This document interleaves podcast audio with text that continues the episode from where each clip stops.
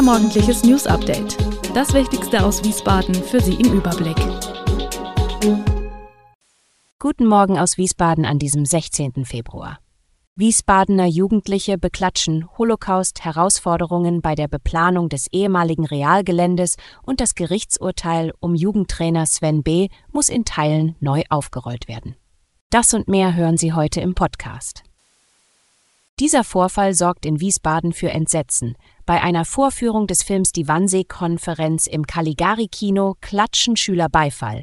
Und das genau an der Stelle, an der im Abspann geschrieben steht, dass die Nationalsozialisten sechs Millionen Juden ermordet haben.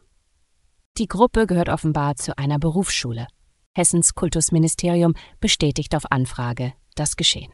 Aus Sicht des Ministeriums handele es sich um einen unerträglichen Vorfall, der, Zitat, uns bestürzt und einer schonungslosen Aufarbeitung bedarf. Laut Kultusministerium seien die Schülerinnen und Schüler noch während des Besuchs von ihren Lehrern auf ihr Fehlverhalten hingewiesen worden. Der Schulleiter habe eine intensive Aufarbeitung des Vorfalls in die Wege geleitet. Bislang sind nicht nur die Eltern informiert worden.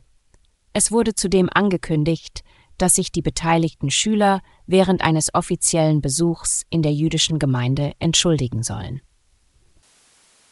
Noch immer liegt das ehemalige Gelände des Realmarkts in Wiesbaden an der Mainzer Straße brach. Von Abrissbaggern fehlt jede Spur. Eigentlich soll hier bis 2025 ein modernes Stadtquartier entstehen. Offensichtlich gibt es aber weiterhin Unstimmigkeiten zwischen der Wiesbadener Stadtplanung und dem Projektentwickler. Die Projektentwicklung wurde eigens gegründet, um ehemalige Realstandorte zu entwickeln. Zudem ist eine neue Herausforderung aufgetaucht. Das historische Gebäude Mainzer Straße 16 wurde kürzlich als Kulturdenkmal unter Denkmalschutz gestellt, so die Stadt. Die Architekten des Investors müssen das Gebäude jetzt bei der eigentlich schon weit fortgeschrittenen Planung berücksichtigen und in die städtebauliche Figur integrieren. An einem schönen Sommertag einen Film im Freien schauen, das soll in Österreich-Winkel dieses Jahr möglich sein. Die Stadt plant für den Sommer Vorführungen an mehreren öffentlichen Orten. Möglich machen soll das eine mobile LED-Leinwand, die dann flexibel auf Plätzen, in Höfen oder auf Wiesen aufgestellt werden kann. Noch gibt es kein endgültiges Konzept. Fest steht laut Bürgermeister Carsten Sins nur, dass die Stadt die nötige technische Ausstattung selbst anschaffen will. Das Land bezuschusst das Vorhaben im Rahmen des Förderprogramms Zukunft Innenstadt mit einer Förderquote von 85 Prozent.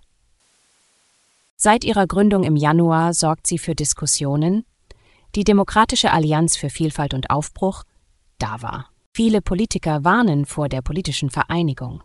Sie sehen in ihr einen verlängerten Arm des türkischen Präsidenten Recep Tayyip Erdogan und bezeichnen sie sogar als türkische Version der AfD. Am 9. Juni will die DAWA bei der Europawahl antreten. Kritik hagelt es von vielen Seiten.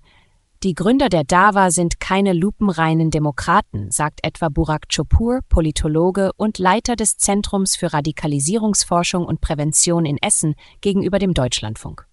Sie seien in der Vergangenheit durch populistische, islamisch-nationalistische Parteipropaganda für die AKP aufgefallen. Der Integrationswissenschaftler Yunus Ulusoy vom Essener Zentrum für Türkei-Studien sieht hingegen nicht zwingend einen direkten Einfluss der AKP. Es war eine juristische Pleite mit Ansage, der Prozess gegen den früheren Fußball-Jugendtrainer Sven B. aus dem Main-Taunus-Kreis muss in wesentlichen Teilen neu geführt werden. Das Urteil der ersten Instanz wurde vom Bundesgerichtshof in Karlsruhe am Donnerstag teilweise kassiert. Grund ist ein schwerwiegender Verfahrensfehler der Jugendstrafkammer des Frankfurter Landgerichts im ersten Prozess. Sven B. war am 23. März 2023 vom Landgericht Frankfurt wegen schwerer Vergewaltigung, sexuellen Missbrauchs von Kindern und Jugendlichen sowie weiterer Sexual- und Körperverletzungsdelikte ins insgesamt 69 Fällen zu einer Gesamtfreiheitsstrafe von zwölf Jahren und neun Monaten verurteilt worden. Der Fehler im Frankfurter Prozess war, dass die Öffentlichkeit bei der Befragung eines Sachverständigen ausgeschlossen wurde. Seine Ausführungen waren relevant für die Bewertung von sieben angeklagten Straftaten. Diese sieben Fälle müssen in einem weiteren Verfahren nun neu verhandelt werden. Alle Infos zu diesen Themen und noch viel mehr finden Sie stets aktuell auf wiesbadener-kurier.de. Gude Wiesbaden ist eine Produktion der VRM von Allgemeiner Zeitung, Wiesbadener Kurier, Echo Online und Mittelhessen.de. Redaktion und Produktion die NewsmanagerInnen der VRM. Ihr erreicht uns per Mail an audio.vrm.de.